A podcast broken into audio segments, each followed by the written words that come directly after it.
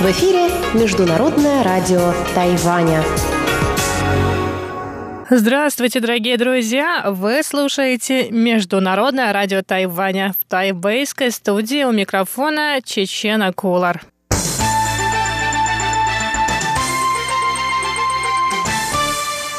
Сегодня 22 февраля, пятница, и в ближайший час вас ждут выпуск главных новостей о Тайване и тематические передачи. Выпуск передачи «Азия в современном мире», которую Андрей Солдов назвал «Вторая социалистическая». После чего для вас прозвучит передача Марии Ли «Экскурсия на Формозу» и в завершение сегодняшнего часового эфира передача Лилии У «Ностальгия». Ну а мы с вами начинаем выпуск новостей. Некоторые депутаты законодательного юаня Китайской республики Тайвань от правящей демократической прогрессивной партии выразили 22 февраля сомнения по поводу названия, одобренного накануне закона об однополых браках. Законопроект, принятый вопреки результатам референдума, получил название «Исполнительный акт интерпретации судебного юаня» номер 748. Председатель исполнительного юаня Су Джинчан призвал депутатов и общественность уважать права тех, кто ждал принятия этого закона. Мы все граждане одной страны. Многие ждали этот закон. Мы с уважением относимся к результатам референдума и решению судей, которые интерпретировали содержание закона. Мы надеемся, что никто больше не будет противиться и все примут этот закон. Взаимопонимание и дружеское отношение поможет Тайваню стать страной, в которой уважаются права всех. 让台湾成为一个互相尊重、非常友善的国家。 Законопроект был передан на рассмотрение парламента после его одобрения правительством. Однако оппозиционные депутаты высказывают неоднозначное мнение, поэтому вопрос о вступлении законопроекта в силу 24 мая, как это было объявлено ранее, остается открытым. Тайваньское подразделение Международной правозащитной организации Amnesty International приветствовало принятие закона об однополых браках. По мнению Хуан Анни, главы тайваньского Amnesty International, этот закон – большой шаг на пути Тайваня к равноправию. Тайвань может стать первой страной в Азии, которая узаконила однополые отношения.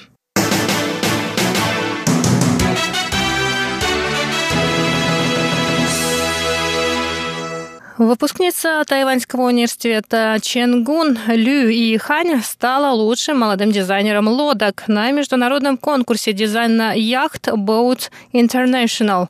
Лю закончила бакалавриат и магистратуру университета Ченгун, обожает море и участвует в разных заплывах. После окончания тайваньского вуза Лю училась дизайну лодок в Италии и Великобритании. В этом году в конкурсе приняли участие 42 человека. Это рекордное количество участников. Участникам дали задание спроектировать парусную лодку длиной 80 метров. В финале конкурса участвовали 6 человек из Италии, Турции, Тайваня, Великобритании и Китая.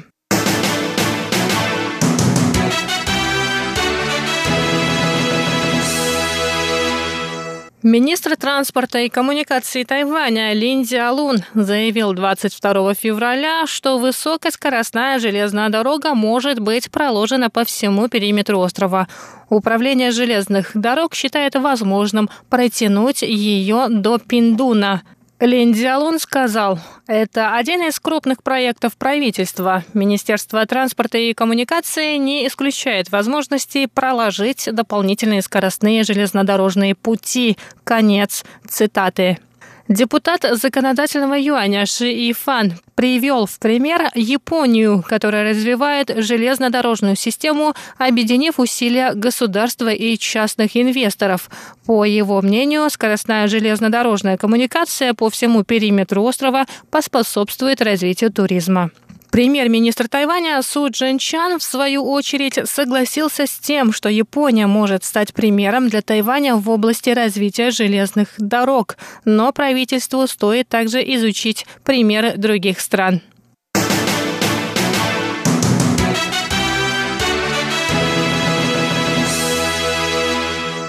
Трое граждан Тайваня, члены экипажа рыболовецкого судна, зарегистрированного в Пиндуне, были спасены вечером 21 февраля после инцидента, повлекшего смерть двух членов экипажа.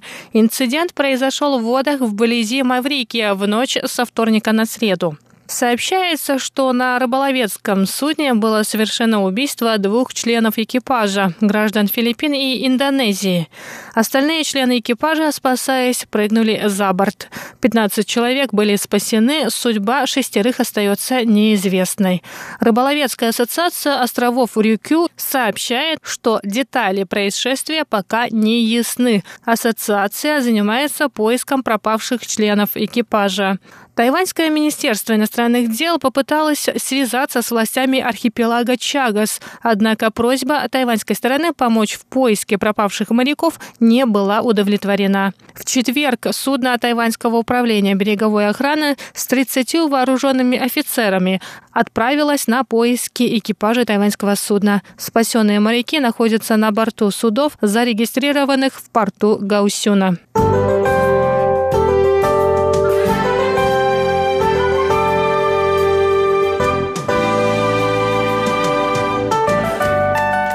Сейчас коротко о погоде на Тайване, в Тайбэе. Сегодня температура воздуха днем составила 16-17 градусов. Прошли дожди. Завтра, в субботу, также ожидается дождливая погода до 17 градусов тепла. А вот на юге завтра солнечная погода 18-26 градусов.